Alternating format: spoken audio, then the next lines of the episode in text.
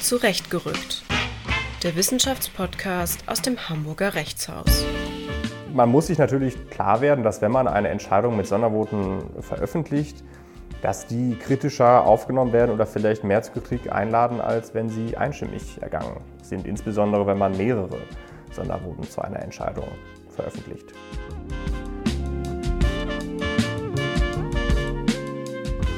Und wenn wir diesen Pluralismus ernst nehmen wollen, müssen wir, finde ich, auch Gerichte daran beteiligen, indem wir sagen, okay, wir haben ja eine Entscheidung, die legt ein Interpretationsverständnis vor. Wir haben aber auch vielleicht einen Richter, der ein anderes Verständnis ähm, hat. Und das soll er doch auch offenbaren können. Also für mich ist das Sondervotum eben diese, dieser starke Ausdruck von Subjektivität. Herzlich willkommen bei Zurechtgerückt, dem Wissenschaftspodcast aus dem Hamburger Rechtshaus. Hallo auch von meiner Seite. Die Stimme, die ihr eben gehört habt, gehört zu Alina Funk. Sie ist wissenschaftliche Mitarbeiterin und Doktorandin im Völkerrecht bei Professor Alexander Prölz an der Uni Hamburg. Und neben mir sitzt Malte Pickert. Er ist wissenschaftlicher Mitarbeiter und Doktorand bei Professor Ivo Appel, ebenfalls hier an der Uni Hamburg. Bevor es weitergeht, Ab der nächsten Folge erweitern wir unseren eigenen Kreis und treffen uns mit Kollegen und Kolleginnen, Freunden und Freundinnen, um mit ihnen über ihre spannenden Projekte und ihr Dasein als Nachwuchswissenschaftlerin zu sprechen. Wenn auch ihr Lust habt, mit uns zu plaudern, dann meldet euch einfach bei uns. Ihr findet uns bei Twitter und unter zurechtgerückt.jura.uni-hamburg.de. Dieses und letztes Mal haben wir uns mit Projekten im öffentlichen Recht beschäftigt. In der nächsten Folge widmen wir uns dann aber endlich auch mal dem Zivil- oder Strafrecht. Wen genau wir einladen, wissen wir noch nicht, aber wir halten euch bei Twitter auf dem Laufenden. Nach unserer allerersten Folge im Juli beschäftigen wir uns heute in unserer zweiten Folge wieder mit einem Projekt aus unseren Reihen. Matthias ist nämlich heute bei uns zu Gast. Mit ihm unterhalten wir uns heute über das Sondervotum des Bundesverfassungsgerichts, ein gerichtliches Instrument, das vielen eher aus dem amerikanischen oder völkerrechtlichen Kontext bekannt sein wird. Hallo Matthias. Hallo Alina, hallo Malte. Matthias promoviert seit Herbst 2017 bei Professor Armin Hatje und ist außerdem seit November 2018 wissenschaftlicher Mitarbeiter am Lehrstuhl für Medienrecht und öffentliches Recht, einschließlich ihrer theoretischen Grundlagen, von Professor Wolfgang Schulz an der Uni Hamburg. Er unterstützt dabei in Forschung und Lehre und übernimmt die Koordinierungsfunktion mit dem Leibniz-Institut für Medienforschung Hans-Bredow-Institut. Zuvor studierte Matthias bis zum Sommer 2017 Rechtswissenschaften mit dem Schwerpunkt Europa- und Völkerrecht an der Alfred-Ludwigs-Universität in Freiburg. Da das Ziel unseres Podcasts aber auch ist, ein wenig über die Person und das Leben als Doktorandin zu erfahren, möchten wir mit ein paar persönlichen Fragen an dich beginnen, Matthias. Ja, und zwar zunächst, woran arbeitest du gerade? Ja, tatsächlich ist gerade mein primäres Projekt äh, Urlaub zu machen, weil ich eine sehr stressige Zeit die letzten Monate habe und jetzt ein bisschen Urlaub planen möchte. Dann ist natürlich die LIS immer noch ein Projekt, aber zwei kleinere Projekte, die dazu kommen, sind gerade sich einmal die Öffentlichkeitsarbeit des Bundesverfassungsgerichts anzuschauen. Ähm, da gab es in den letzten äh, Monaten ein paar neue Entwicklungen. Erstens, dass Richter vermehrt ähm, als Interviewpartner in den Medien auftauchen, etwa Richter Huber zur Entscheidung EZB-Staatsanleihen. Und dann aber auch, dass eine Praxis ähm, offenbart wurde, dass das Bundesverfassungsgericht gewissen Medien vorab seine Urteile verrät, ähm, was ja auf den ersten Blick etwas komisch anmutet. Und da möchte ich mal ein bisschen mehr reinschauen. Ein weiteres Thema sind äh, Rechtsstaatskrisen in Ungarn und Polen. Ähm, da möchte ich mich noch mal ein bisschen vermehrt mit der Rolle des Europäischen Gerichtshofs äh, befassen. Äh, welche Rolle der dort einnehmen kann. Also es geht ähm, weiterhin sehr viel um Gerichte in meiner Arbeit. Warum hast du dich ursprünglich für eine Promotion entschieden und würdest du es nochmal tun? Ja, ich glaube, die erste Antwort ist ziemlich banal, dass ich erst einmal tatsächlich äh, sehr gerne äh, lese und auch schreibe, muss ich sagen. Also beides mache ich sehr gern. Und ähm, im Studium hatte ich dann eine wirklich gute Erfahrung mit einem Seminar vom äh, jetzt ehemaligen Richter am Bundesverfassungsgericht Johannes Masing. Der war Professor bei uns in Freiburg. Und da gab es eben ein Seminar, wo man eine Seminararbeit schrieb und dann auch danach diskutierte. Und ähm, das hat mich doch wirklich sehr begeistert, sodass für mich schon eigentlich vor meinem Examen ähm, klar war, dass ich das machen möchte. Und ich würde es auch wieder tun. Wenn du gerade schon redest von Lesen, welches, äh, welches Buch ist denn für dich am äh, einflussreichsten gewesen? Also ich, ich würde auch sagen, Lesen ist ein ganz großer Teil, warum Leute Lust haben auf Promovieren im besten Fall. Ja, Ähm, ja, da würde ich zwei Bücher nennen, und zwar eins aus dem äh, amerikanischen Diskurs. Äh, wie Malte auch schon gesagt hat, ist diese ganze Frage um Sondervoten äh, ja eher etwas, was aus dem angloamerikanischen kommt. Und deswegen ist Literatur da auch wirklich sehr erhellend. Ähm, da war ein Autor, Paul Kahn, The Reign of Law, ist ein Juraprofessor an der Yale äh, Law School.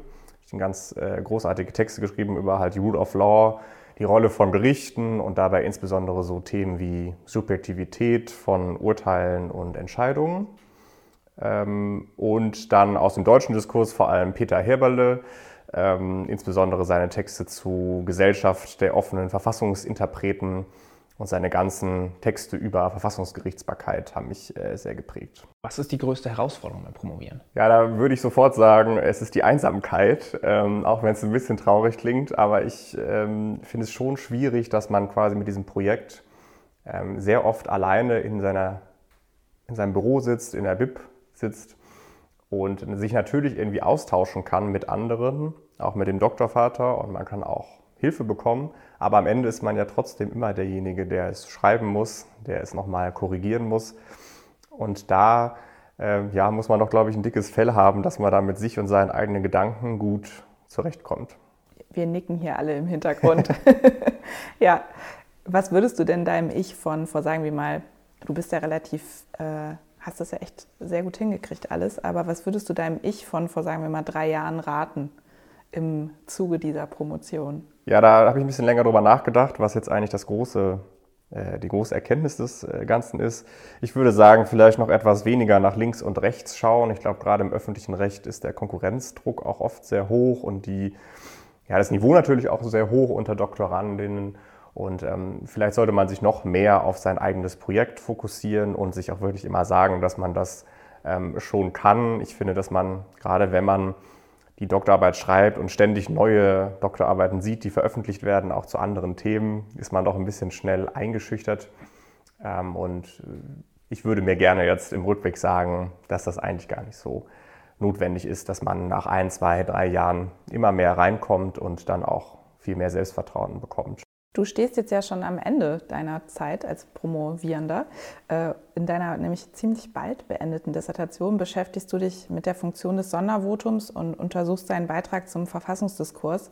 Super spannend. Wir haben es in der Vorbereitung auf dieses Gespräch auch äh, in Teilen lesen dürfen. Äh, sie trägt den Titel Das Sondervotum empirische und funktionstheoretische Analyse der Rechtsprechung des Bundesverfassungsgerichts. Und darin ganz zum Schluss eigentlich erst, ich beginne jetzt mal damit, da nennst du das Sondervotum den Türöffner zum Allerheiligsten des Bundesverfassungsgerichts, nämlich dem Beratungszimmer des Senats. Ja, ich ähm, glaube, das ist einfach ähm, etwas sehr Spezifisches, was das Bundesverfassungsgericht angeht. Ähm, die RichterInnen äh, betonen ja wirklich sehr, sehr oft in Medien und in Beiträgen, dass die Beratung untereinander wirklich so das Wichtigste sei und auch das Schönste sei weil es auf einem sehr hohen Niveau stattfinde und man wirklich zu guten Entscheidungen käme.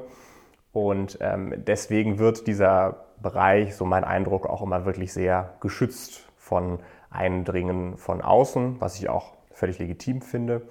Ähm, dort sitzt man eben fünf, sechs Tage oder auch Wochen zusammen, um über schwierige Rechtsfragen zu diskutieren. Und die Öffentlichkeit bekommt dazu natürlich nur schwer Zugang.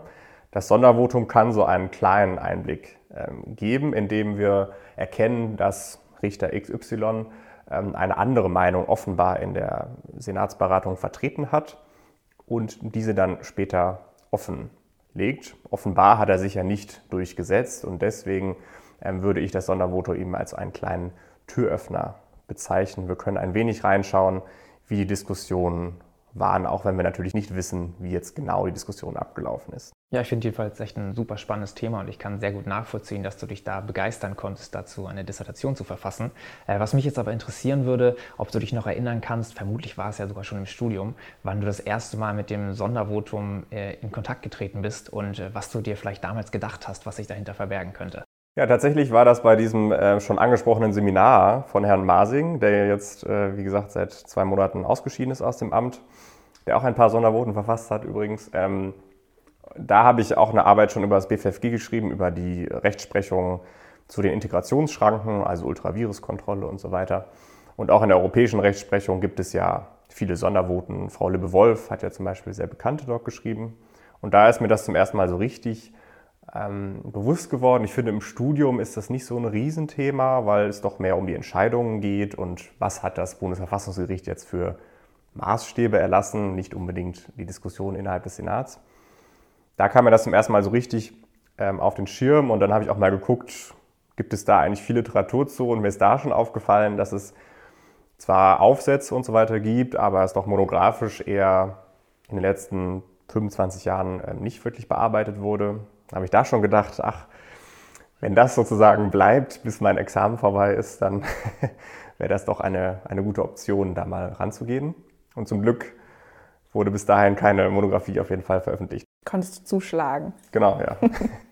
Ja, sehr gut. Ich habe mich manchmal gefragt, manchmal liest man ja in so Promotionsratgebern auch als Tipp, wie man ein Thema findet. Vielleicht fanden Sie als Studentin oder Student schon ein Thema besonders spannend und können dort promovieren. Ich habe noch nie davon gehört, dass es so geklappt hat, aber es ist ja schön zu hören, dass es solche Fälle wirklich gibt. Ja, ja, ich beneide alle nicht, die wirklich lange nach Themen suchen mussten, weil ich glaube, dass es wirklich äh, richtig schwierig ist.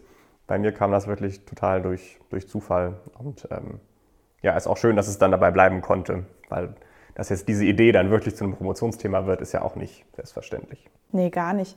Also meine Arbeit, also ich selber persönlich beschäftige mich auch total viel mit Gerichten, also internationalen Gerichten viel. Insofern kann ich das gut verstehen, dass sich der EuGH auch interessiert. Äh, und auch mit Rechtsprechungsanalyse. Und deshalb finde ich dein Projekt auch so spannend, also persönlich. Und deswegen habe ich mich auch nochmal gefragt, du sagst ja selber, die Gerichte haben dich irgendwie immer schon interessiert und sie werden dich also auch in der Zukunft weiter irgendwie beschäftigen. Warum gerade, warum die Gerichte und warum das BFFG? Na, ich glaube, Gerichte sind ja schon eine sehr merkwürdige Institution. Also äh, wir haben ähm, irgendwie immer den Anschein von Objektivität und Unabhängigkeit. Und wenn wir uns das Bundesverfassungsgericht anschauen, das ja nun wirklich über gesellschaftliche Grundfragen entscheiden muss, oft politisierte Fragen entscheiden muss, ähm, kommt doch diese eher sachlich nüchterne Institution eigentlich schon hart an ihre Grenzen, wenn wir an so Themen wie Sterbehilfe und so weiter denken. Und ich finde es eigentlich besonders spannend, wie man sozusagen als, als Gericht mit solchen Fragen umgehen kann dann finde ich es auch sehr spannend, dass man sehr, sehr gute Rechtsvergleiche dabei machen kann. Das steht jetzt bei mir in der DIS nicht so im Vordergrund, aber ich finde, unser Verständnis, was sind Gerichte und was sind die Rolle von Gerichtsbarkeit, verrät auch ganz viel über unsere jeweiligen Verständnisse von Demokratie und, und Rechtsstaat. Ja, also wir sind ja wirklich sehr überzeugt davon, dass ein starkes Verfassungsgericht etwas Gutes ist. Also mehrheitlich in der Bevölkerung ist das ja auch so. In den USA sieht man das ja ganz, ganz anders. Also da wird es ja viel kritischer betrachtet, wenn Entscheidungen zu nah an der Politik sind. Und deswegen finde ich, wenn man sich mit Gerichten beschäftigt, beschäftigt man sich im Grunde mit dem ganzen demokratischen Selbstverständnis von, einem, von einer Ordnung. Hat dir dabei auch geholfen, wenn du gerade sagst, es ist eigentlich gar nicht so ein kleiner abgrenzbarer Themenkomplex, sondern es greift sozusagen in andere Bereiche auch über? Hat dir das geholfen, in gewisser Weise ähm, am Leibniz-Institut für Medienforschung, Hans-Bredow-Institut angegliedert zu sein. Auch wenn du dort nicht unmittelbar angestellt bist, bist du ja vielleicht ein bisschen in die Prozesse dort eingebunden und konntest davon profitieren. Vielleicht kannst du davon uns ein bisschen berichten. Ja, also da geht es ja viel um, um Themen wie, wie, wie Öffentlichkeit und, und wie geht man mit, mit, mit Öffentlichkeit im, im digitalen äh, Zeitalter um. Ähm, und Gerichte spielen dabei natürlich auch ähm, durchaus eine Rolle. Es gibt ja auch ein Forschungsprojekt zu ähm, insbesondere künstliche Intelligenz, kann künstliche Intelligenz in, in Gerichten vielleicht eine Rolle spielen? Also können wir den Richter vielleicht irgendwann durch KI ersetzen? Also das sind natürlich schon ähm, sehr spannende Fragen.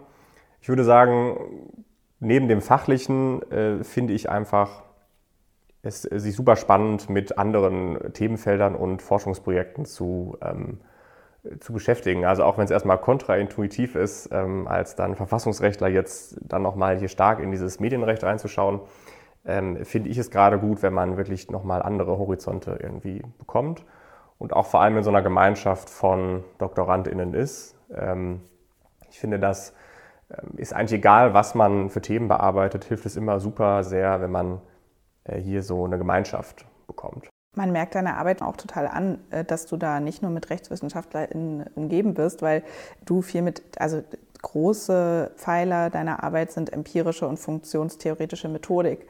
Und das ist für uns RechtswissenschaftlerInnen ja doch auch noch was äh, nicht selbstverständliches, dass man mit so klarer Methodik in seiner Dis arbeitet. Kannst du vielleicht erklären oder nochmal so, äh, ja, berichten, wie der Weg zu genau dieser Methodik war, weil das für uns, denke ich, oft nicht so einfach ist, sich so zu lösen von diesem Gutachterlichen, was man im Studium so eingebimst bekommt. Ja, also der Weg zur Methodik war tatsächlich auch sehr mühsam. Also das muss ich auch sagen. Meine Gliederung äh, in meinem Exposé hat, glaube ich, überhaupt nichts damit zu tun, wie meine Gliederung jetzt hier aussieht. Ähm, das ist vielleicht auch noch was, was man Doktorandin äh, ähm, raten kann, dass man äh, sozusagen am Anfang sich, finde ich, gar nicht so super viel damit beschäftigen muss, wie es aussehen soll später, weil es sich sowieso noch 80 Mal ändern wird. Ähm, wie zur Methode gekommen, das Thema ist halt in dem Sinne ein bisschen speziell, weil es ja eine Rechtsprechungsanalyse erfordert. Also man steht dann davor und sieht, okay, es gab hier über 300 Sondervoten und äh, bei über 100 Entscheidungen gab es Sondervoten. Wie geht man damit um? Ja, und eigentlich muss man sie dann am Ende irgendwie alle lesen. Die Frage ist, was macht man dann daraus? Und bei mir ist dann ziemlich schnell ähm, die Idee gekommen, einmal empirisch zu arbeiten. Ich glaube, das liegt bei dem Thema auch auf der Hand weil man hier eben gut auch einfach Zahlen feststellen kann. Das ist ja im Verfassungsrecht sehr selten der Fall, aber hier geht das gut. Ne? Also wie viele Sondervoten gab es, welche RichterInnen haben besonders viele erlassen, gibt es Unterschiede zwischen dem ersten und zweiten Senat. Das sind ja Fragen, die hier leicht zu beantworten sind, in Klammern natürlich mit großem äh, organisatorischem Aufwand, äh, dann überhaupt so eine Empirie erstmal machen zu können.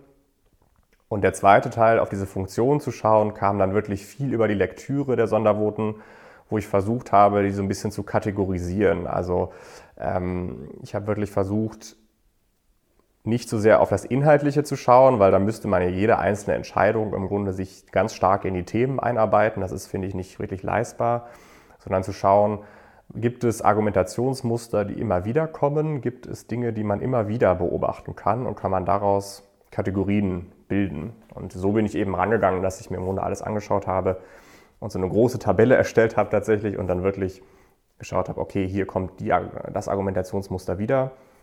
Und tatsächlich war es dann auch so, dass Sachen wiedergekommen sind. Also das hätte ja auch anders sein können, aber viele Sachen sind eben immer wieder zu beobachten. Das hat dann sehr geholfen. Wie ich auf die Funktion gekommen bin, also funktionstheoretisch meint dann einfach, was sind die Funktionen des Sondervotums, war tatsächlich, glaube ich, von Anfang an so eine ganz banale Forschungsfrage im Sinne von, hier gibt es ein Sondervotum und ein Instrument, was wir in Deutschland ja nicht so kennen in der Gerichtsbarkeit. Und was sind eigentlich die Funktionen dieses Instruments? Ja, und so kam diese Frage zustande.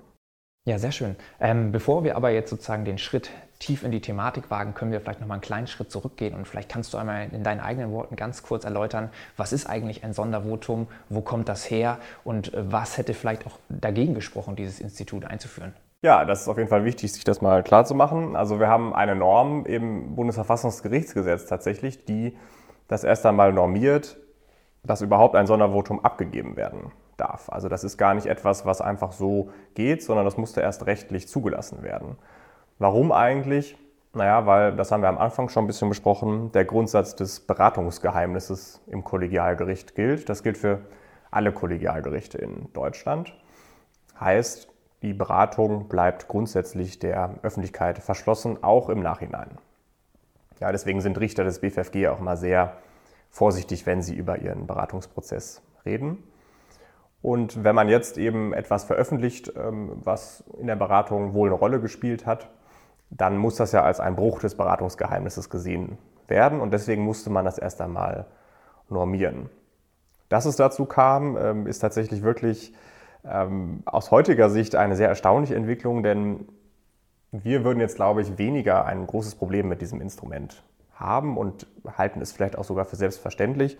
Das war es aber eben überhaupt nicht. Das Sondervotum wurde tatsächlich erst im Dezember 1970 eingeführt durch eine Reform des BFFGG, wird also dann jetzt quasi in äh, fünf Monaten äh, 50 Jahre alt und dementsprechend auch erst 20 Jahre, knapp 20 Jahre nach Entstehung des Gerichts selbst. Warum? Naja, das hat, glaube ich, äh, sehr, sehr viele Gründe. Einmal war es eben erst einmal so, dass das Gericht selbst erst einmal entstehen musste. Man musste erst einmal eine Institution schaffen, die ja ohne Vorbild war. Das haben immer alle gesagt und das stimmt ja auch wirklich. Das Bundesverfassungsgericht mit seinen Kompetenzen und seinem Selbstverständnis ist etwas, was wir nicht wirklich kennen in Deutschland. Und dann hatte man ja quasi eine neue Institution und hat es natürlich irgendwie so gegründet, wie man sich Gerichtsbarkeit irgendwie vorgestellt hat. Das Sondervotum ist eben etwas, was im deutschen Rechtskreis eigentlich keine wirkliche Tradition hat, sondern eher aus dem angloamerikanischen kommt, vor allem eben aus den Vereinigten Staaten. Deswegen sozusagen ist es erst einmal kontraintuitiv, das überhaupt einzuführen beim Bundesverfassungsgericht. Ich kann da jetzt noch ein bisschen was zur, zur Historie äh, sagen. Also 1951 hat man dann tatsächlich auch wirklich äh, Versuche unternommen, ähm, das schon einzuführen. Es gab von der SPD Vorschläge, ähm, das Sondervotum sofort ins neue Bundesverfassungsgerichtsgesetz einzuführen. Das wurde dann aber vor allem von konservativer Seite stark zurückgewiesen und ist eben so zu erklären, wie ich das äh, gerade versucht habe. Ja, neuer Anfang, alles etwas ungewohnt, Zeit dafür wahrscheinlich noch nicht reif. Die Diskussion fuhr dann immer weiter. Nächster Punkt war dann ähm, das deutsche Richtergesetz, was wir vielleicht auch aus dem Studium schon ein bisschen kennen.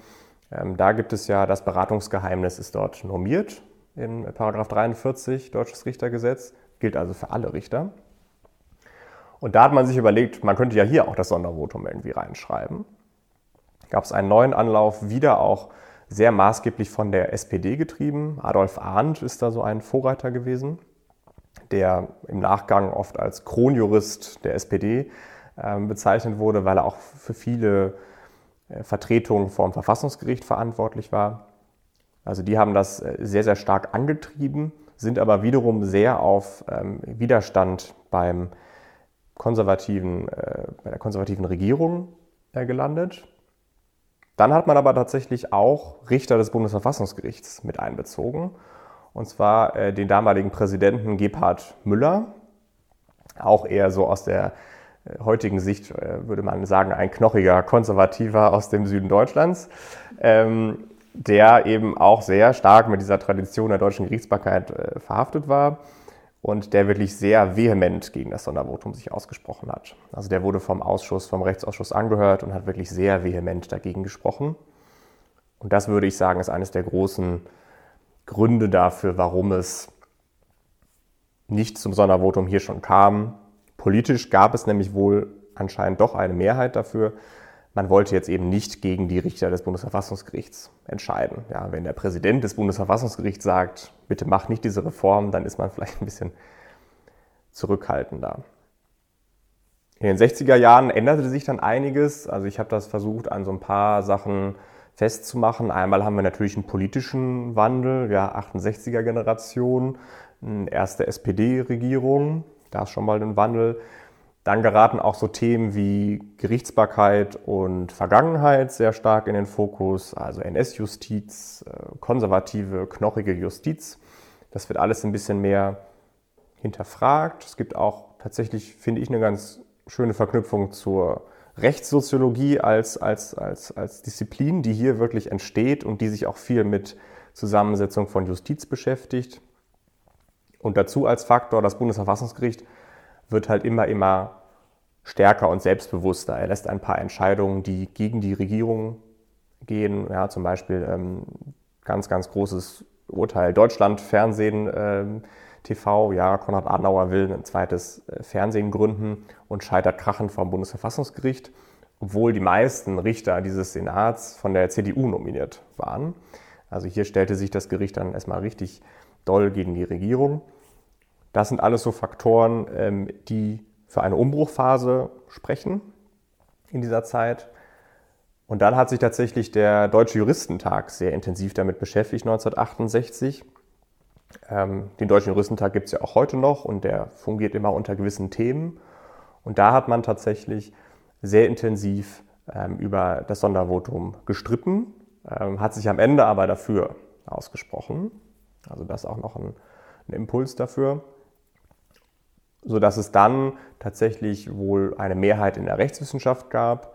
Auch im Bundesverfassungsgericht gab es dann offenbar eine Mehrheit. Ja, in den 60er Jahren wurden dann nicht nur Gebhard Müller befragt, sondern auch das ganze Plenum des Bundesverfassungsgerichts wurde einmal befragt. Und da fand sich dann eine Mehrheit der VerfassungsrichterInnen für die Einführung des Sondervotums. Sodass es dann tatsächlich zu dieser Reform im Jahr 1970 kommen konnte. Das mal so ein kleiner äh, Abriss. Also in meiner Arbeit ist der historische Teil wirklich sehr lang, weil die Historie einfach sehr, sehr wechselhaft ist. Ich gehe noch mal ein Jahr zurück. 1969 schreibst du, ähm, forderte Willy Brandt ja insbesondere auch die Einführung des Sondervotums mit einem Verweis auf die äh, dann zum Ausdruck kommende Verantwortungsfreude. Ich schlage mal einen Bogen jetzt in die Jetztzeit. Du sprichst ja auch selber an, dass vermehrt äh, Richterinnen, Richter vor allen Dingen des Bundesverfassungsgerichts äh, mit Interviews, Einzelinterviews an die Öffentlichkeit gehen. Ist das auch ein Ausdruck dieser damals geforderten Verantwortungsfreude oder schießt das übers Ziel hinaus? Ja, also erstmal ist ja dieser Punkt, hm, dass Willy Brandt in seiner Regierungserklärung überhaupt zum Sondervotum Stellung genommen hat, schon etwas, was wir uns wirklich heute überhaupt nicht vorstellen können. Also es ist ja eine Detailfrage des Verfassungsrechts, die dann tatsächlich irgendwie, so ist meine Ansicht, zu so einem Projekt wurde. Ja, man wollte die Justiz reformieren, moderner machen, persönlicher machen, ähm, weniger autoritär ähm, machen. Und da war das Sondervotum eben ein Aspekt des Ganzen. Man hat es ja aber wiederum nur beim Bundesverfassungsgericht eingeführt. Ähm, und das mit Verantwortung zu, ähm, zu verbinden, finde ich eigentlich nicht so intuitiv, weil ich eher finde, es ist ein Ausdruck von Subjektivität im Recht. Also ob man jetzt den Richter dazu verantworten muss, dass er für seine Subjektivität einsteht, weiß ich nicht. Aber man kann ihm zumindest die Gelegenheit geben, seine subjektive Rechtsansicht ähm, zu formulieren. Ähm, so würde ich das sehen. Die aktuellen Entwicklungen sind sehr erstaunlich, äh, würde ich sagen. Ich finde sie aber weniger kritisch als viele andere. Also es wird immer auf diesen Grundsatz ähm, zu sprechen gekommen, das Gericht spricht durch seine Urteile, heißt es dann immer. Ich weiß immer schon gar nicht, wo dieser Grundsatz eigentlich herkommt. Also so richtig habe ich das auch noch nicht lesen können, wo genau das jetzt herkommt. Und ich weiß auch nicht, ob es im heutigen Zeitalter so richtig tragfähig noch ist ähm, zu sagen, ja, lest doch das Urteil des Bundesverfassungsgerichts und dann ist ja alles klar. Ja, also vor den 90er Jahren wurde erst einmal klar, dass man vielleicht sowas wie eine Pressestelle einrichten sollte und Pressemitteilungen machen sollte. Seit ein paar Jahren ist das Bundesverfassungsgericht auch auf Twitter unterwegs, ähm, zumindest in kleinem Umfang. Ähm, und jetzt sind eben auch die Richter vielleicht etwas mehr im Fokus. Ja, Richter Huber hat diese Interviews gegeben. Ähm, Andreas Voskuhl ist ja jemand, der sehr stark öffentlich aufgetreten ist, ähm, im Primetime-Fernsehen und, und, mit langen Interviews. Johannes Masing hat zum Beispiel auch neulich einen, ich finde, sehr interessanten äh, Podcast auch gemacht mit der ARD-Rechtsredaktion zu seinem Ausscheiden dann und über seine Amtszeit. Also man beobachtet das schon mehr und ich sehe das weniger kritisch, weil ich denke, dass RichterInnen ihre Rechtsprechung auch erklären müssen. Und sie müssen natürlich bei dem bleiben, was im Urteil steht und versuchen für den Senat irgendwie zu sprechen. Aber ich halte das für unbedingt notwendig, weil allein diesen Text zu veröffentlichen und zu sagen, ihr dürft euch jetzt alle daran abarbeiten, wir bleiben aber in unserem stillen Beratungszimmer, finde ich eigentlich nicht sehr konsequent. Also Richter dürfen aus meiner Sicht für ihre Entscheidungen sehr werbend eintreten. Ob man das dann jetzt mit Verantwortungsgefühl oder so ähm, zurückkoppeln kann, weiß ich nicht, aber ich finde das eigentlich eine gute Entwicklung. Okay, ähm, du hast jetzt gerade schon ein bisschen die Rolle von Richterinnen und Richtern in der Öffentlichkeit sozusagen aufgegriffen. Kannst du uns aber noch einen kleinen Einblick vielleicht auch geben, wie die Rolle des einzelnen Richters oder der einzelnen Richterin im Bf BFFG aussieht? Weil wir schauen uns ja wirklich in der Regel dieses Kollegialgericht an, den Spruchkörper, den Senat und haben vielleicht gar nicht die Einzelperson so richtig im Blick. Und dazu passt vielleicht auch, dass du in einem aktuellen Aufsatz, der von dir bald erscheinen wird, schreibst, dass diese Rolle der Einzelperson gar nicht so sehr in der Debatte steht, wie er vielleicht stehen sollte.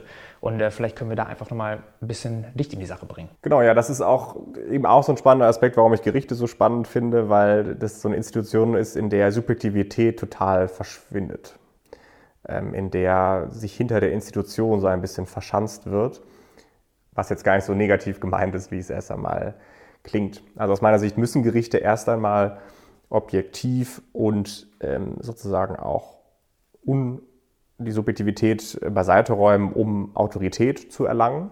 Ja, also die Entscheidungen sind ja insbesondere deswegen autoritativ so stark, weil sie eben durch eine Institution erlassen werden und nicht durch eine Sammlung von fünf Personen. Das ist erst einmal grundsätzlich für eine Arbeit von einem Gericht sehr wichtig.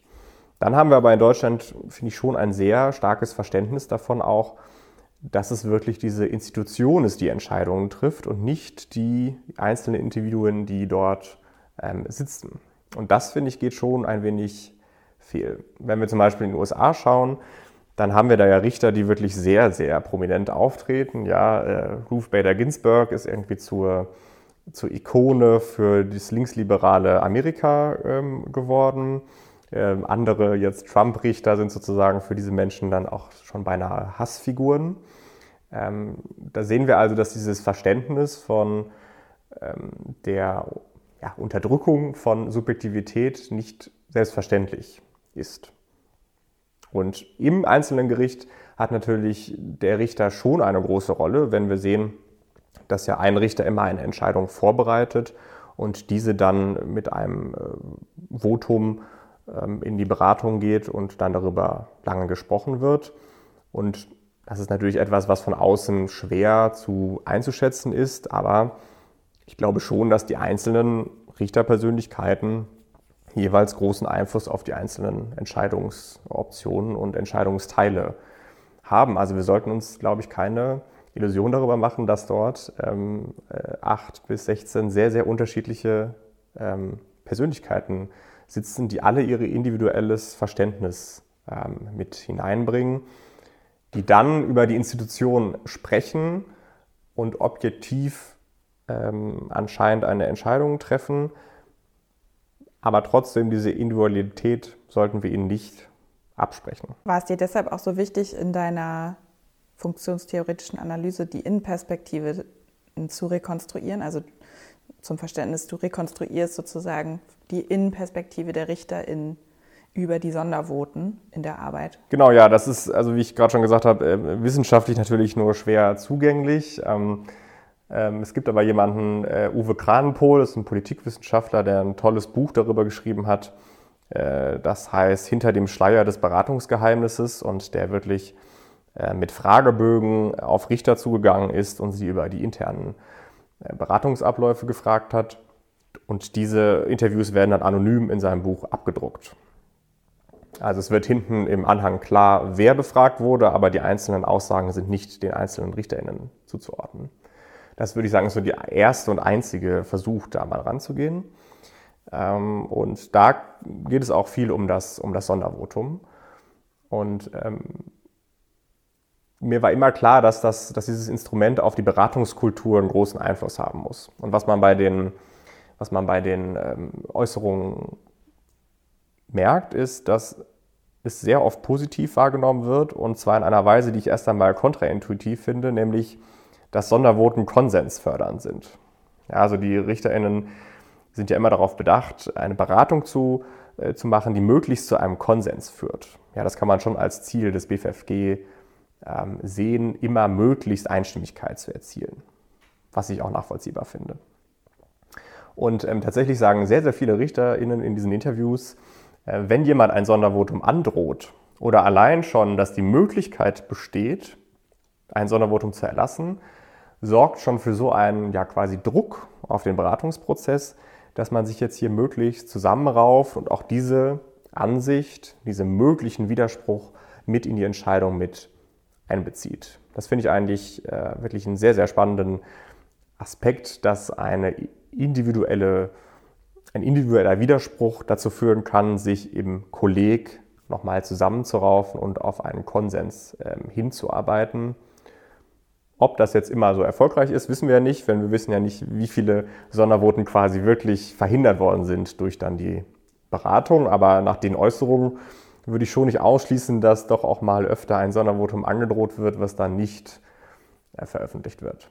Das ist ja echt ganz spannend eigentlich, dass wir uns so ein bisschen im Ungefähren bewegen und gar nicht so wissen, was dort eigentlich passiert, weil sich das halt hinter diesem, wie du angesprochen hast, Schleier des Beratungsgeheimnisses verbirgt. Ähm, was mich interessieren würde, ich habe in dem Zusammenhang mal eine Rekonstruktion des Elfes-Urteils gelesen, wie das eigentlich zustande gekommen ist, kann mich aber nicht mehr erinnern, ob das nun auf irgendwelchen Akten basierte oder nur auf inoffiziellen Befragungen und irgendwelchen inoffiziellen Notizen.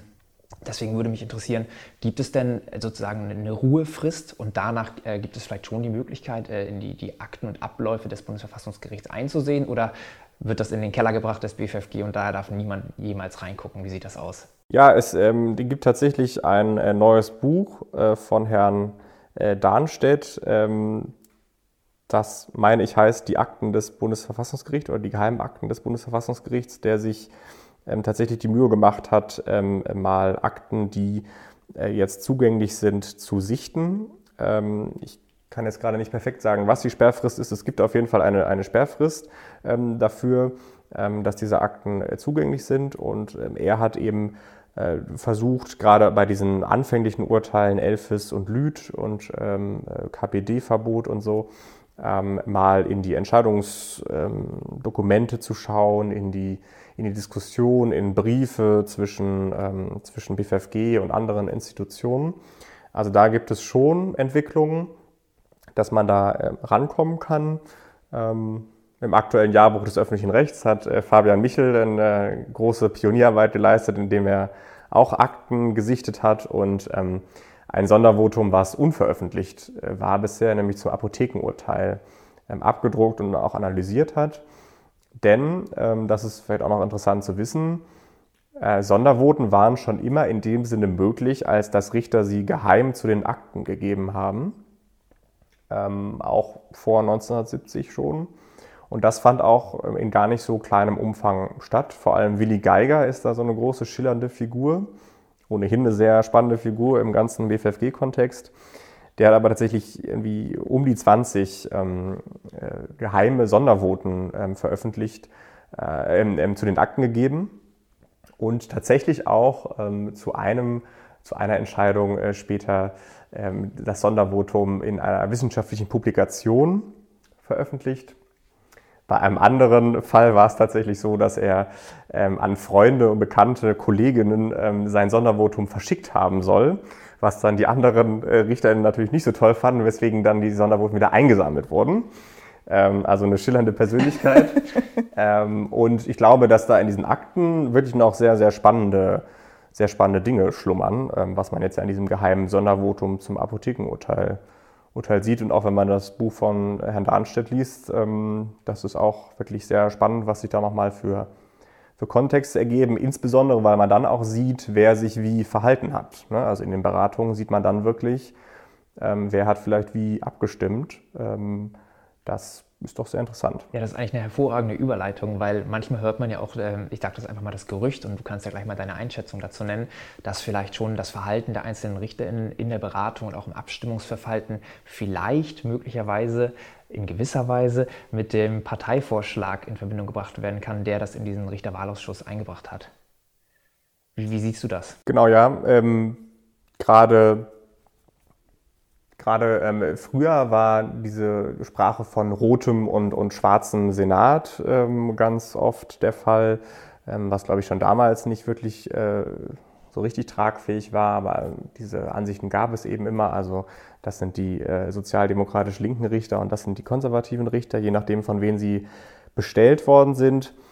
Ähm, ich bin da deutlich ähm, kritischer, was sowas angeht, weil ich finde, unser ganzes System zeigt auf, dass ähm, zwar Richter von Parteien nominiert werden, aber dadurch, dass sie eine Zweidrittelmehrheit im Bundestag oder Bundesrat brauchen, sie sich nicht derart politisch exponieren können, dass andere Parteien das einfach so hinnehmen. Ja, also wir können uns jetzt, glaube ich, keinen sehr stark konservativen äh, Richter derzeit vorstellen, ähm, der dann auch von der SPD und den Grünen noch mitgetragen wird. Ja, und wir sehen ja die zersplitterten Mehrheiten im Bundestag. Das heißt, man muss immer mehr Parteien zusammenbringen. Ein Beispiel gibt es jetzt zum Beispiel äh, Stefan Habert, der aktuell der Präsident des Gerichts ist.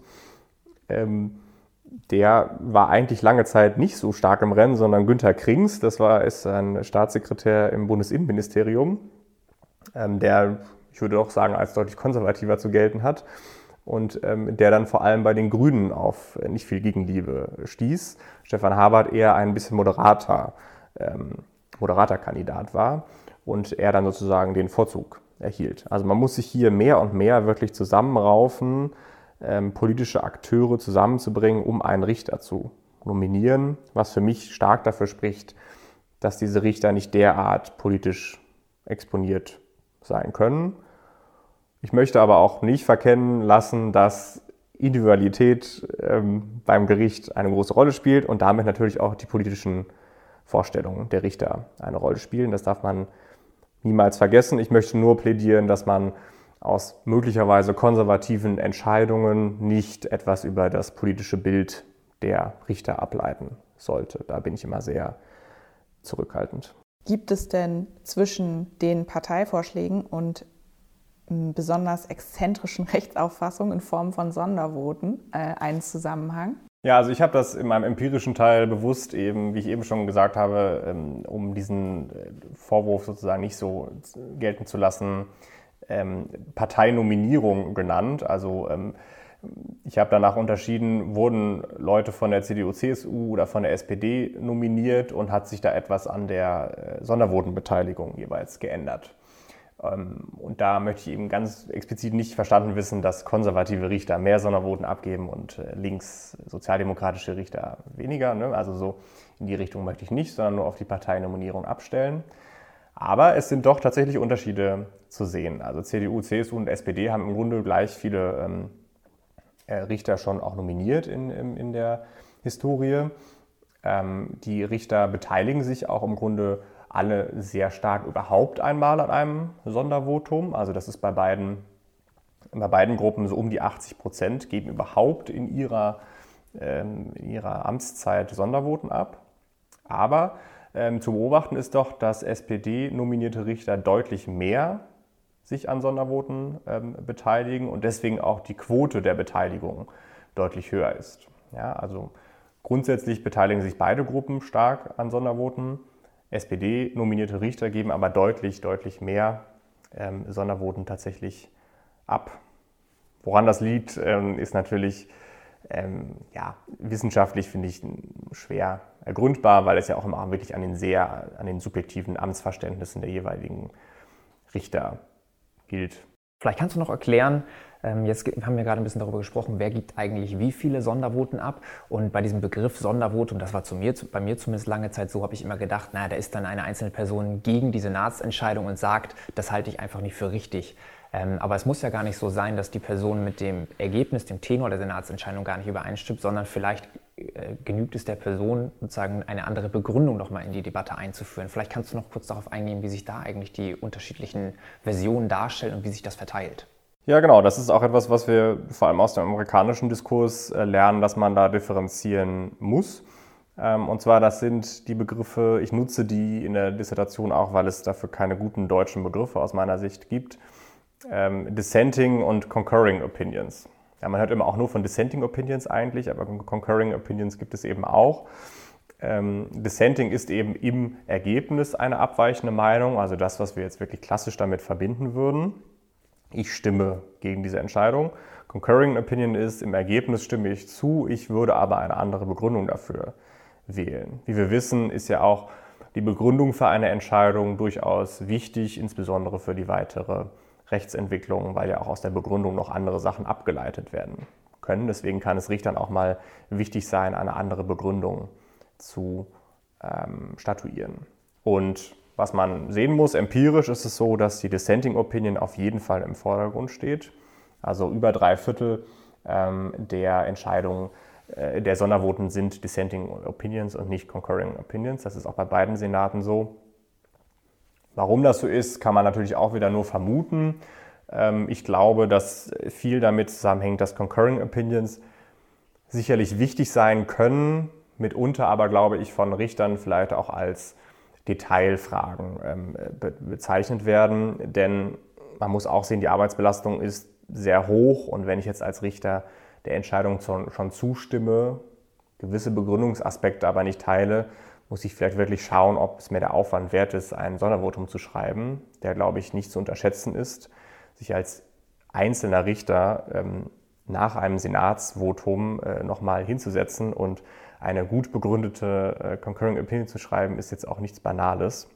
Das ist, glaube ich, etwas, was, ähm, was da eine Rolle spielt, ähm, dass Richter sagen, okay, ich möchte jetzt wirklich auch nur ein Sondervotum abgeben, wenn es wirklich relevant ist, wenn es wirklich auf die Entscheidung einen, auf, äh, einen Einfluss nimmt. In absoluten Zahlen ist es ja auch jedenfalls so, das Ergebnis deiner, deiner Arbeit ist ja doch die Anzahl der Sondervoten relativ überschaubar. Also du äh, gehst in der Regel von nicht mehr als fünf Sondervoten jährlich aus. Ähm, ist das, was, also ist das, bedeutet das, dass sie in ihrer Relevanz gering sind oder groß, weil sie durch diese geringe Anzahl besonders viel Aufmerksamkeit bekommen? Wie würdest du das sehen? Ja, das ist natürlich sehr, eine sehr wichtige Frage. Ähm, wo, warum ist das so? Also erstmal kann man sagen, dass die, dass die Zahlen zwischen den Senaten dann doch schon unterschiedlich sind. Also beide Senate sind sehr wechselhaft in ihren Sondervotenentwicklungen. Ja, mal gibt es auch tatsächlich ähm, Jahre, in denen gibt es gar kein Sondervotum, dann gibt es plötzlich ganz viele. Also es ist sehr volatil und mir fällt es da auch schwer, in welche Entwicklungen nachzuvollziehen. Diese Kurve ist wirklich sehr äh, zackig. Ähm, beim ersten Senat liegen sie tatsächlich eigentlich immer unter fünf Entscheidungen pro Jahr. Ähm, beim zweiten Senat ist das Niveau höher, ja, da kommt es auch mal zu zehn Entscheidungen. Aber auch da ist es sehr ähm, heterogen während der ganzen ähm, Zeit. Ja, warum ist das so? Ich glaube schon, dass ein Aspekt eben ist, ist der Aufwand. Also wie gesagt, wenn ich mich jetzt vor der ganzen Staatsrechtslehre und der Öffentlichkeit ein Sondervotum verfassen möchte, dann ist es, glaube ich, wirklich viel Aufwand. Ähm, und dann darf man, glaube ich, auch nicht ähm, unterschätzen, dass Richter sich natürlich auch darüber bewusst sind, wie ihre Entscheidungen aufgenommen werden.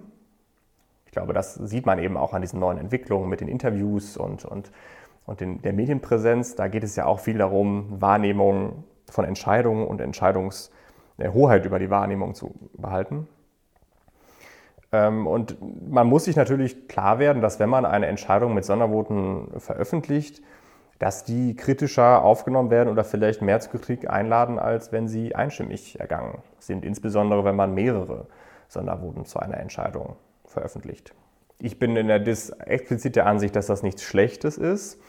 Ähm, ich glaube aber, dass man, wenn man sozusagen in der Funktion des Richters ist, ähm, das vielleicht ein bisschen anders sieht, weil man natürlich möglichst die Entscheidungen und die Autorität des Gerichts ähm, hochhalten möchte.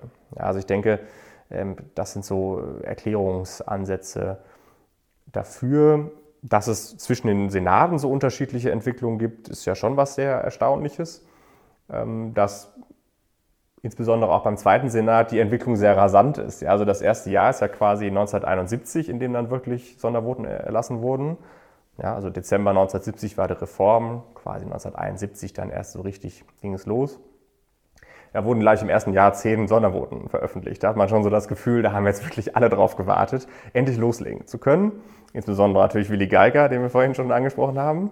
Ähm, das hat, glaube ich, viel mit Zusammensetzungen zu tun. Also im zweiten Senat waren eben viele ähm, Befürworter äh, des Sondervotums drin. Also Geiger, äh, ganz starke Person und auch ähm, Leibholz, Seufert, das sind so, ähm, sind so Persönlichkeiten, die das äh, sehr angetrieben haben. Und meine These wäre vielleicht, dass sich so eine gewisse Tradition daraus gebildet hat. Also ähm, das sagen Richter auch immer, wenn sie ausscheiden, dass sie quasi ja schon in einen traditionsreiche Institutionen wechseln und dass viele Abläufe sehr formalisiert und, und, und traditionell sind. Und vielleicht kann man das beim Sondervotum eben auch so ähm, sehen, dass beim zweiten Senat vielleicht die Bereitschaft so gewachsen ist, das öfter mal äh, zu machen. Und selbst wenn du sagst, beim zweiten Senat kommt es ein bisschen häufiger vor, vielleicht können wir an dieser Stelle das noch ganz ein bisschen in Relation setzen. Denn, und da darfst du mich gerne korrigieren, es ist ja schon so eigentlich beim Bundesverfassungsgericht, dass ja dieses Bild, was wir vielleicht aus dem Fernsehen kennen, dass der gesamte Senat zusammenkommt in den schicken Roben, ja eigentlich der Ausnahmefall ist, sondern dass die meisten Entscheidungen ja ohnehin bereits in den Kammern entschieden werden. Und wenn ich es richtig verstanden habe, in den Kammern diese Möglichkeit des Sondervotums ja gar nicht existiert. Und äh, so werden ja wahrscheinlich schon die, die denkbaren Entscheidungen, zu denen ich ein Sondervotum hätte schreiben bleiben können, derart reduziert, dass die absolute Zahl halt entsprechend gering ausfällt. Absolut, absolut, ja. Ähm, man sieht auch in der Entwicklung, dass die Anzahl von Senatsentscheidungen seit äh, also in den letzten 50 Jahren stetig abgenommen hat, was aus meiner Sicht viel damit zu tun hat, dass sich mehrständige Rechtsprechung entwickelt hat und dann auch mehr Sachen in den Kammern entschieden werden können. In den Kammern werden ja Sachen entschieden, die keine grundsätzlichen Rechtsfragen mehr offen lassen. Und da sind immer drei Richter und die müssen auch einstimmig entscheiden. Ähm, und je länger man als Gericht dabei ist, desto mehr Rechtsprechung gibt es, auf die man zurückgreifen kann. Genau. Ähm, also erst einmal anhand der Senatsentscheidungen sind es schon sehr wenige Sondervoten und dann natürlich, wenn man alle Entscheidungen ähm, äh, tatsächlich in den Blick nehmen, sind es natürlich wirklich äh, verschwindend wenige Sondervoten, die überhaupt vom Bundesverfassungsgericht erlassen werden. Was mich total beschäftigt hat, äh, als jemand, der wie gesagt auch aus dem Völkerrecht kommt, da gehört ja auch diese Diskussion zur Single Right Interpretation total dazu. Also dieser Ideal, diesem Ideal der einen richtigen Interpretation. Und ich habe mich gefragt, und ich würde mich total interessieren, was du sagst, weil ich zu keinem Ergebnis gekommen bin, trägt dieses, dieses Institut des Sondervotums eher dazu bei, äh, dass da das Verständnis von Gibt es das überhaupt, eine richtige Verfassungsinterpretation? Trägt es dazu bei oder ähm, verstärkt diese Gegenüberstellung von Mehrheitsentscheidungen und irgendwie abweichender Meinung das nicht gerade? Ja, also das ist ein Aspekt, der mich sehr intensiv beschäftigt hat und dem ich halt so unter diesem Oberpunkt Verfassungsinterpretation ganz stark thematisiert habe. Ähm, Verfassungsinterpretation heißt ja nichts anderes, als dass wir einen sehr unkonkreten Text haben ähm, mit der Verfassung und den eben irgendwie auslegen müssen. Es bestehen ganz viele Zweifel, wie gewisse Dinge zu verstehen sind und ähm, die muss ich irgendwie versuchen, ähm, über Jahrzehnte Rechtsprechung zu Maßstäben entwickeln, die ich dann wiederum gut anwenden kann. Ja, also dieser Prozess der Verfassungsinterpretation ist Kernaufgabe des Gerichts. Und ich bin eben der Ansicht, da hat mir eben Peter Heberle sehr geholfen mit seinen Erforschungen, dass das eigentlich ein pluralistischer Prozess ist. Also erst einmal sind viele Akteure aus meiner Sicht beteiligt. Das ist eben äh, Häberles Gesellschaft der offenen Verfassungsinterpreten, was ich einen ganz irgendwie tollen Begriff finde, wo man eben sagt, naja, wir haben, wir haben Medien, wir haben Politik, wir haben Bürger, äh, wir haben NGOs, die alle im Grunde auch oft Verfassungsinterpretationen liefern. Wir haben vielleicht aus meiner Sicht eine zu starke Verengung auf das Bundesverfassungsgericht, dass das Bundesverfassungsgericht uns sagt, das hier ist die Interpretation der Verfassung und das ist es. Autoritativ gesehen ist es das natürlich auch so, weil wir an diese Entscheidungen gebunden sind. Ich finde aber trotzdem, dass man den Diskurs darüber durchaus offen halten kann. Und wir sind ja auch eine Gesellschaft, die wirklich sehr, sehr stark oft mit Verfassungsrecht ähm, argumentiert. Das haben wir jetzt vor allem in der Corona-Krise wieder ganz stark gesehen. Es unterscheidet uns, glaube ich, von vielen anderen Staaten, dass es sehr oft nicht so wirklich darum geht, ist etwas politisch angemessen oder wünschenswert, sondern es geht immer ganz schnell ums Recht. Also ist etwas auch rechtswidrig oder verfassungsrechtlich nicht in Ordnung. Und da kommen 20 Beiträge auf dem Verfassungsblog und ähm, wir haben eine ganz stark verrechtliche Diskussion. Ne? Kann man auch problematisch äh, sehen, aber so ist es eben. Und für mich ist es eben ein pluralistischer Prozess. Und wenn man das als einen pluralistischen Prozess begreift, dann gibt es viele Personen, die beteiligt sind und viele mögliche Interpretationen der Verfassung. Das ist uns, glaube ich, alles allen klar, dass es mannigfaltige Auslegungen gibt. Und wenn wir diesen Pluralismus ernst nehmen wollen, müssen wir, finde ich, auch Gerichte daran beteiligen, indem wir sagen, okay, wir haben ja eine Entscheidung die legt ein Interpretationsverständnis vor. Wir haben aber auch vielleicht einen Richter, der ein anderes Verständnis ähm, hat. Und das soll er doch auch offenbaren können. Also für mich ist das Sondervotum eben diese, dieser starke Ausdruck von Subjektivität ähm, im Recht und das eben besonders im Verfassungsrecht, weil es da eben auch so super viele Möglichkeiten gibt, ähm, Sachen auszulegen. Deswegen würde ich das positiv sehen als ein subjektives Instrument. Ja, ich finde es schön, dass du die Vielfalt heraushebst und auch sag, dass, sagst, dass da unterschiedliche Akteure mitwirken an der Verfassungsinterpretation und dass es auch unterschiedliche Möglichkeiten der Interpretation gibt. Ähm, das war ja nicht immer so. Äh, in dem historischen Teil hast du zum Beispiel auch dargestellt, dass eins der eins der Argumente gegen die Einführung des Sondervotums war, dass man sagte, ja, man könne die Bürgerinnen und Bürger dieser Bundesrepublik jetzt noch nicht damit konfrontieren mit dem jungen Grundgesetz und dass dieses junge Grundgesetz möglicherweise unterschiedliche Interpretationsmöglichkeiten enthält. Ähm, da kann man natürlich dann schon ein bisschen daran zweifeln, ob das ein sinnvolles Verständnis der mündigen Bürgerin oder des mündigen Bürgers ist. Insofern schön, dass wir uns von diesen, diesen Jahrzehnten wegbewegt haben und heute ein bisschen ein anderes Verständnis haben. Ich habe auch wieder da wieder als Völker-Europarechterin eine Frage. Glaubst du, es würde dem EuGH gut tun, wenn auch da das, also ich meine, es gibt ja nun die, äh, den Advocate General mit seiner Opinion, die, die, ja, aber die der Gerichtsentscheidung ja vorgeschaltet ist. Ähm, Im Völkerrecht beim IGH zum Beispiel gehört das ja total dazu, der, eine Flut an Separate und ähm, Dissenting Opinions gehört da ja zu jedem Urteil dazu gefühlt. Aber beim EuGH äh, nichts. Würde das helfen, da vielleicht ein bisschen diesem Hammerschlag des EuGH-Urteils äh, das abzufedern? Ja, also ähm, dieses Thema ist bei mir tatsächlich in meinem Ausblick, weil ich äh, sage, so ich kann dieses Thema jetzt in der Dissertation nicht bearbeiten, sehe aber da viel Forschungsbedarf. Es gibt auch schon tatsächlich eine Arbeit, die sich mit allen ähm, Verfassungstraditionen der Mitgliedstaaten beschäftigt hat und daraus ein bisschen dann auch ähm, thematisiert, ob das beim Europäischen Gerichtshof auch ein Thema werden sollte. Also es gibt Forschung dazu, aber aus meiner Sicht könnte man das Thema noch prominenter machen. Ähm, und die Diskussion darum ist eigentlich auch jetzt nicht so breit. Gegenargumente sind erstens vor allem der Generalanwalt immer. Also es gibt ja den Generalanwalt und der gibt ja eine subjektive Meinung vor und ähm, das sei ja irgendwie dann nicht mehr notwendig, dass es dann auch noch Sondervoten gäbe. Das muss ich sagen, überzeugt mich irgendwie überhaupt nicht. Es ist ein vorgeschaltetes ähm, Verfahren, was im Grunde ja mit einer rechtlichen Entscheidung wenig zu tun hat. Es ist ein Gutachten ähm, und das sagt eigentlich nichts über den Entscheidungsprozess aus. Ähm, was natürlich ein Problem sein kann, ist, dass Richter am Europäischen Gerichtshof ja wiedergewählt werden können. Ja, zum Beispiel hier Thomas von Danwitz ist ja auch, hat ja jetzt schon mehrere ähm, äh, Amtszeiten. Ähm, und natürlich ähm, exponiert man sich als Richter, wenn man ein Sondervotum verfasst, schon ein bisschen. Ja? Und vielleicht tritt man auch dem einen oder anderen Mitgliedstaat mal auf die Füße, sodass vielleicht eine gewisse Richterpersönlichkeit nicht mehr so ähm, gut vertretbar ähm, ist. Also das sehe ich vielleicht noch eher als ein Problem. Beim Bundesverfassungsgericht hat man tatsächlich auch das Sondervotum erst dann eingeführt oder in Kombination damit eingeführt, dass die Wiederwahl nicht mehr möglich ist. Ja, es gab tatsächlich einen Teil von Richtern beim BFFG äh, bis in die 70er Jahre hinein, der auch ähm, wiedergewählt werden konnte und hat gesagt, okay, wenn wir das Sondervotum einführen, müssen wir auch auf jeden Fall ähm, diese Zeitrichter abschaffen, eben aus diesen Gründen, die ich genannt habe. Ich tue mich dann aber auch immer ein bisschen schwer mit solchen Behauptungen, weil ich immer so denke, okay, das sind dann so abstrakte Überlegungen, die vielleicht mal eintreten könnten, ähm, die aber auch meistens immer ein bisschen spekulativ sind.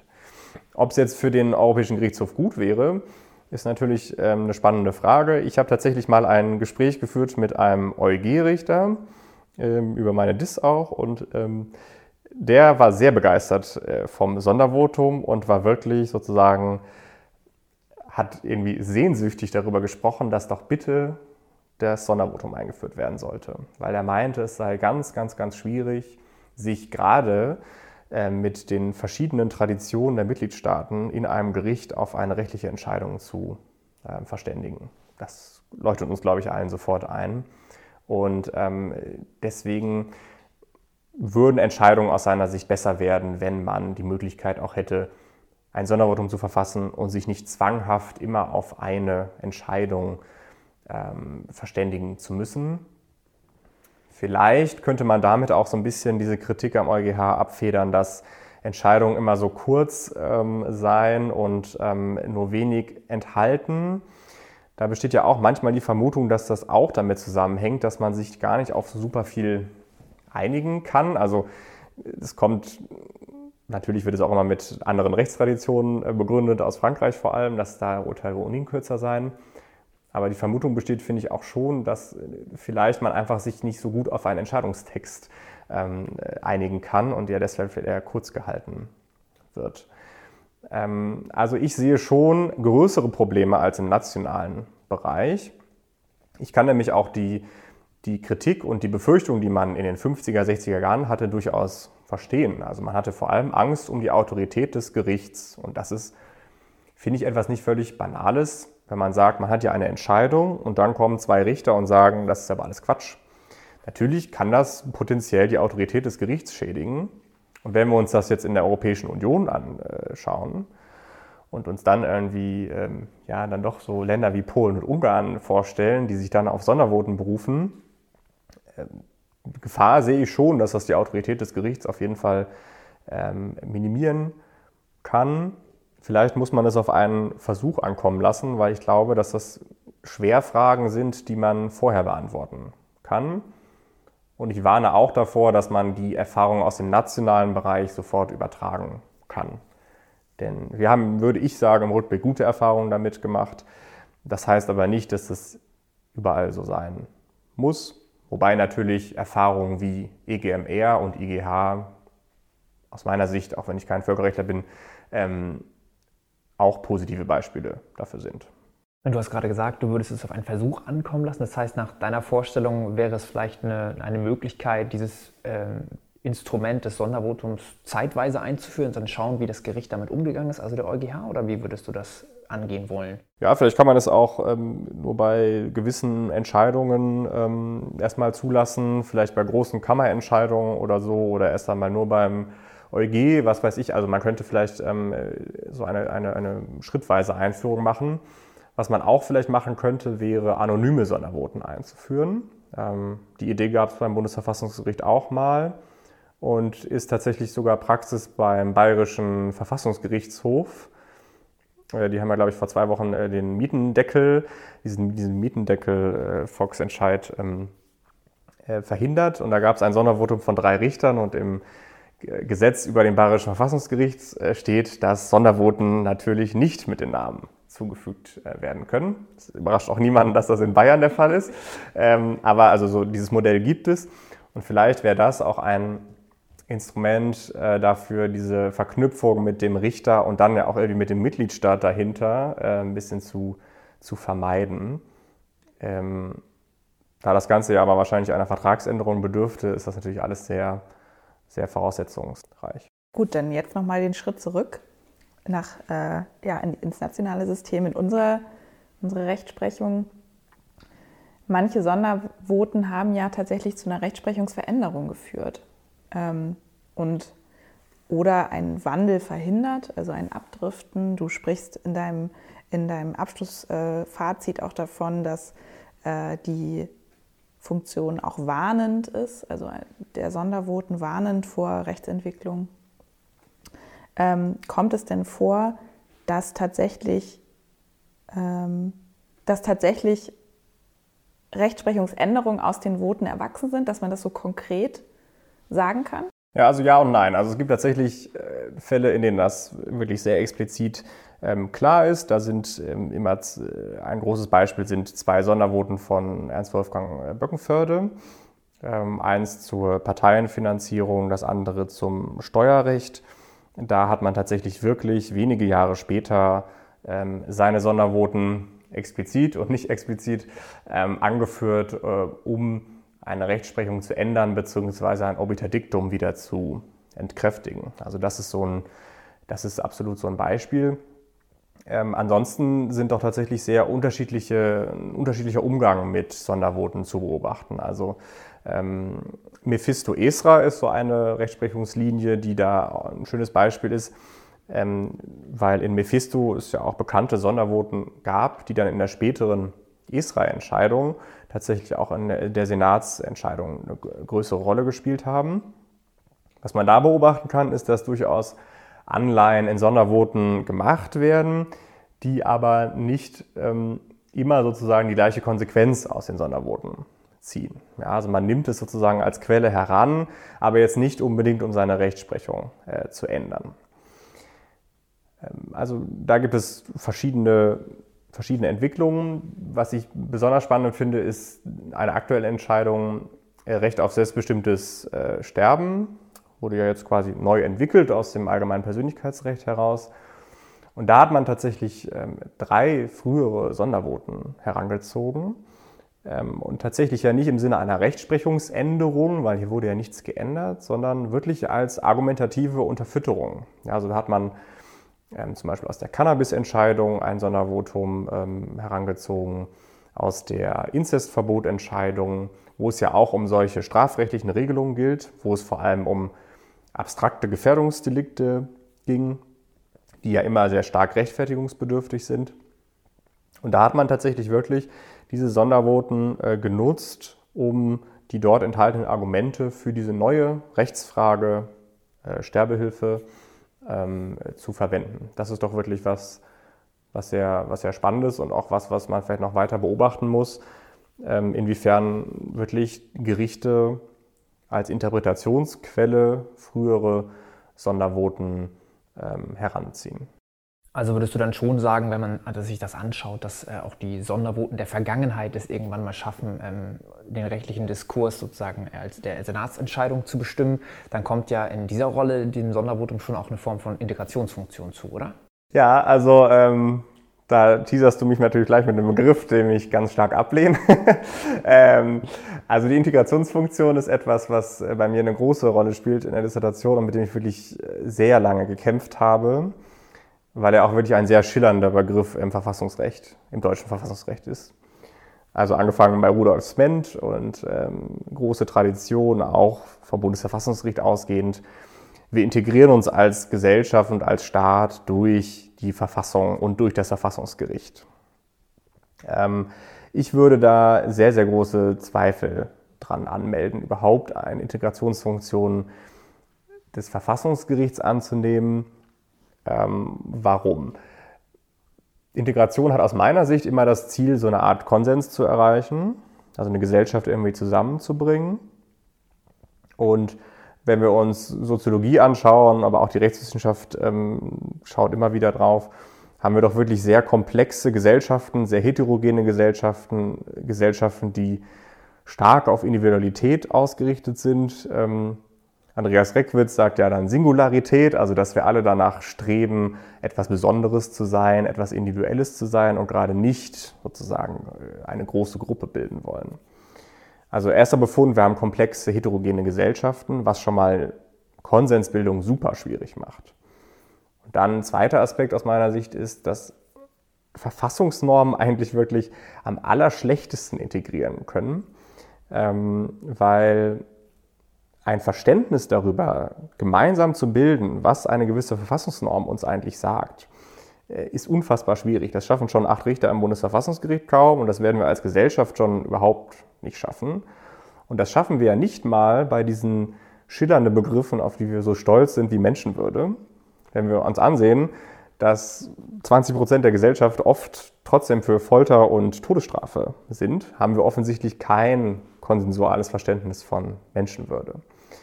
Ähm, und deswegen würde ich sagen, sind diese, Christoph Möllers nennt das äh, Grundsatznormen, äh, diese Normen, die wirklich unser Fundament bilden, dass die doch tatsächlich sehr oft umstritten sind. und auch Demokratie und Rechtsstaat, was heißt das denn eigentlich? Das ist etwas, was wir kaum beantworten können eigentlich.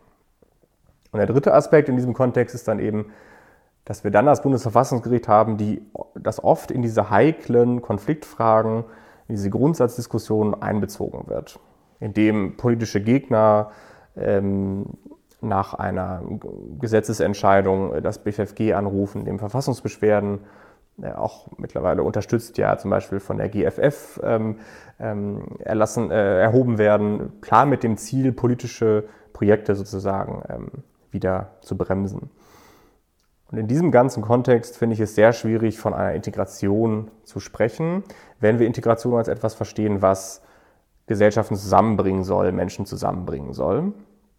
Akademisch wird dann oft ähm, darauf verwiesen, das Ziel des Integrationsprozesses ja gar nicht sein soll, Konsens zu erstellen, sondern so Konflikte zu organisieren. Also dass wir uns gerade dadurch integrieren, dass wir uns toll miteinander streiten können. Ähm, und das finde ich dann auch mal äh, wirklich eine sehr akademische Perspektive, weil ich glaube, ähm, dass wir uns nie besser streiten konnten als heute mit sozialen Medien und sonst was. Aber ich glaube, niemand wirklich von einer integrierten Gesellschaft sprechen würde. Ähm, also das finde ich eine sehr stark akademisch geprägte Sicht. Lange Vorrede. Ähm, dieses ganze Thema hat mich sehr beschäftigt, wie man sieht. Ähm, und ich nenne deswegen diesen, äh, diese Sehnsucht nach Integration durch Verfassungsgerichtsentscheidungen als einen Mythos, als etwas, das sich aus meiner Sicht nicht wirklich belegen lässt und auch wo einige Aspekte dagegen sprechen. Weswegen ich dann zu dem Begriff der Diskursbegleitung komme, Konfliktbegleitung komme. Also das Bundesverfassungsgericht kann nicht leisten, gesellschaftliche Konflikte konsensual aufzulösen, was aus meiner Sicht aber auch kein Scheitern dieser Institution ist, weil keine Institution das kann. Ja. Aber es kann äh, doch dazu sorgen, dass Diskurse begleitet werden durch die Offenlegung von Diskursen. Also das Sondervotum öffnet einen Diskurs über zum Beispiel Schwangerschaftsabbruchfrage, ja, jahrzehntelange Frage, wie geht man damit rechtlich um, gab es Sondervoten zu, kann die Konfliktlinien abbilden. Ja, Kopftuchentscheidungen vor fünf, sechs Monaten ähm, bei Rechtsreferendarinnen, Sondervotum sagt, naja, Kopftuchverbot hätte jetzt vielleicht nicht sein müssen, kann die Konfliktlinien abbilden. Und da haben wir eben dieses Auseinanderfallen von, ein Gericht muss einen Rechtsstreit entscheiden, kann aber den dahinterstehenden gesellschaftlichen, politischen Konflikt oft nicht lösen, weil es das auch einfach faktisch niemals können kann. Und deswegen muss Ziel vielmehr sein, einfach einen Diskurs zu begleiten, indem man ihn offenlegt. Das ist überhaupt nicht ohne Risiken äh, dieser ganze Prozess. Das äh, sehe ich absolut ein. Deswegen gibt es da, glaube ich, auch viel, was man dagegen argumentieren kann. Aber ich finde es die realistischere Sicht auf die Rolle von Gerichten als von Integration zu sprechen. Das ist ja mal ein wunderbares Abschlussstatement gewesen. Vielen, vielen Dank. Ähm, ich möchte noch einen Begriff hier aufgreifen und nochmal den Bogen spannen zu, zu dir persönlich. Du sprichst vom Diskurs und von der Diskursbegleitung wir versuchen ja hier auch nichts anderes, als den Diskurs unter KollegInnen zu fördern, genauso wie du auch als äh, wichtiges Redaktionsmitglied im Juvis-Blog zum Beispiel. Ähm, wie wertvoll ist für dich denn genau dieser kollegiale Austausch über die Themen? Also ich wahnsinnig spannendes Gespräch hier gerade. Malte und ich sind beide in anderen Rechtsbereichen unterwegs. Ähm, wie wichtig ist das für dich, über dein Projekt zu sprechen, mit, mit Kollegen, Kolleginnen und von anderen Projekten zu hören. Ja, super wichtig. Also ich ähm, habe ja auch äh, die erste Zeit meiner Dissertation nicht an der Uni gearbeitet und ähm, habe dann gemerkt, dass äh, gerade diese Einsamkeit stark zuschlägt und man wirklich ständig eigentlich in einen Austausch über sein Projekt kommen ähm, muss mit Kolleginnen, mit Professorinnen auch, äh, muss man sagen. Und das hat natürlich ganz oft auch schon vielleicht ein Frustrationspotenzial, weil man natürlich auch Gegenrede bekommt und vielleicht auch eine Idee von einem zunichte gemacht wird.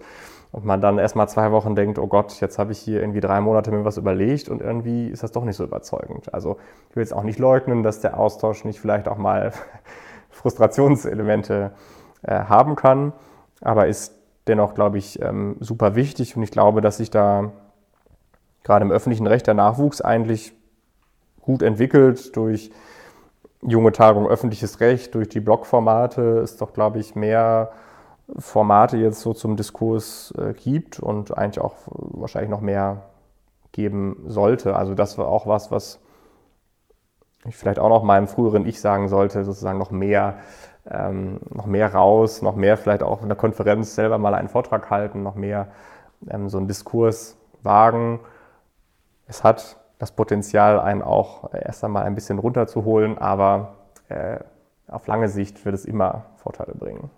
Apropos lange Sicht, wie geht es denn für dich weiter mit, mit dir, mit diesem Thema, für dich persönlich? Was steht an? Ja, mit diesem Thema ähm, hoffe ich ja, dass es so äh, in diesem Jahr oder Anfang nächsten Jahres vielleicht einen, einen Abschluss äh, findet und ähm, ich dann das erst einmal, genau, ähm, irgendwann ja auch hoffentlich veröffentlichen ähm, kann. Und ob es für mich dann in der Wissenschaft sozusagen bleibt, langfristig gesehen, kann ich gerade ehrlich gesagt noch nicht so ähm, sagen. Ich gebe auch ganz offen zu, dass ich finde, dass es viele Gründe gibt, äh, nicht in der Wissenschaft zu bleiben und mich da auch einiges sozusagen auch, auch abschreckt an Strukturen. Ähm, ich muss auch noch mein Referendariat machen, also das steht erst einmal noch an. Ich muss auch sagen, dass ich mich tatsächlich ein bisschen auf äh, Praxisbezug freue, denn was mich schon am Wissenschaftsarbeiten auch ein bisschen stört, so sehr ich es äh, liebe zu lesen und zu schreiben und zu denken. Man sitzt doch auch schon die ganze Zeit sehr in seinem Elfenbeinturm und ähm, hat doch wirklich mit dem realen, praktischen Leben, gerade wenn man jetzt im, im Verfassungsrecht äh, so hier an diese Grundzüge kommt, äh, sehr wenig zu, zu tun. Und da freue ich mich eigentlich auch drauf, dass man dann mal wieder ein bisschen mehr Realitätsbezug bekommt. ähm, ja, danke für die spannenden Einblicke, Matthias. Ich habe wahnsinnig viel mitgenommen für mein eigenes Projekt. Also der Aspekt dieser, ja, die Auseinandersetzung mit der Verfassungsinterpretation und den Beitrag, den äh, das Sondervotum leisten kann. Äh, ganz spannend, das für, für das Grundgesetz mal zu ähm, reflektieren, denn mir war das, wie gesagt, auch nur bekannt aus dem internationalen Background, so vom IEH vor allen Dingen irgendwie. Ähm, das war ganz spannend. Wie ging es dir, Malte? Ja, auf jeden Fall ein super spannendes Thema und ich bin dir dankbar für die Einblicke. Ähm, und was ich für mich vor allem mitnehme, ist, dass wir uns in unserer deutschen Debatte vielleicht ein bisschen mehr von dieser Betrachtung das Gericht lösen sollten und vielleicht auch die individuellen Personen dahinter ein bisschen in den Blick nehmen sollten, weil das, und das kann ich auf jeden Fall aus meiner eigenen Erfahrung sagen, wenn ich mir Gerichtsentscheidungen anschaue, bei mir auch nicht in den Blick gerät und vielleicht sollte man das einfach ein bisschen mehr mitdenken. Total, ja. Ja, vielen Dank. Wen wir nächstes Mal treffen, das äh, wissen wir zu diesem Zeitpunkt ja tatsächlich noch nicht, aber es wird sich ganz bald herausstellen und ihr werdet es auf Twitter erfahren. Äh, apropos Twitter, Matthias kann man auch richtig gut bei Twitter folgen. ähm, sehr unterhaltsam, informativ, spannend. Ja, wir freuen uns, wenn auch ihr euch meldet äh, für ein Gespräch mit uns. Ähm, ob es nun für die Mitarbeit ist in der Redaktion. Wir sind ein offener Kreis, wir haben viel Spaß miteinander und freuen uns auf Redaktionsmitglieder und InterviewpartnerInnen. Schreibt uns also einfach eine E-Mail, wie gesagt, zurechtgerückt.jura.uni-hamburg.de oder bei Twitter. Genau, und auch ansonsten, wenn ihr Fragen, Anmerkungen und Feedback habt, freuen wir uns, wenn ihr uns eine E-Mail schreibt oder uns über Twitter etwas durchgebt. Und ansonsten dann sagen wir Tschüss und hoffentlich bis zum nächsten Mal. Sie hörten den Podcast Zurechtgerückt, eine Zusammenarbeit der Rechtswissenschaftlichen Fakultät und des Universitätskollegs der Universität Hamburg.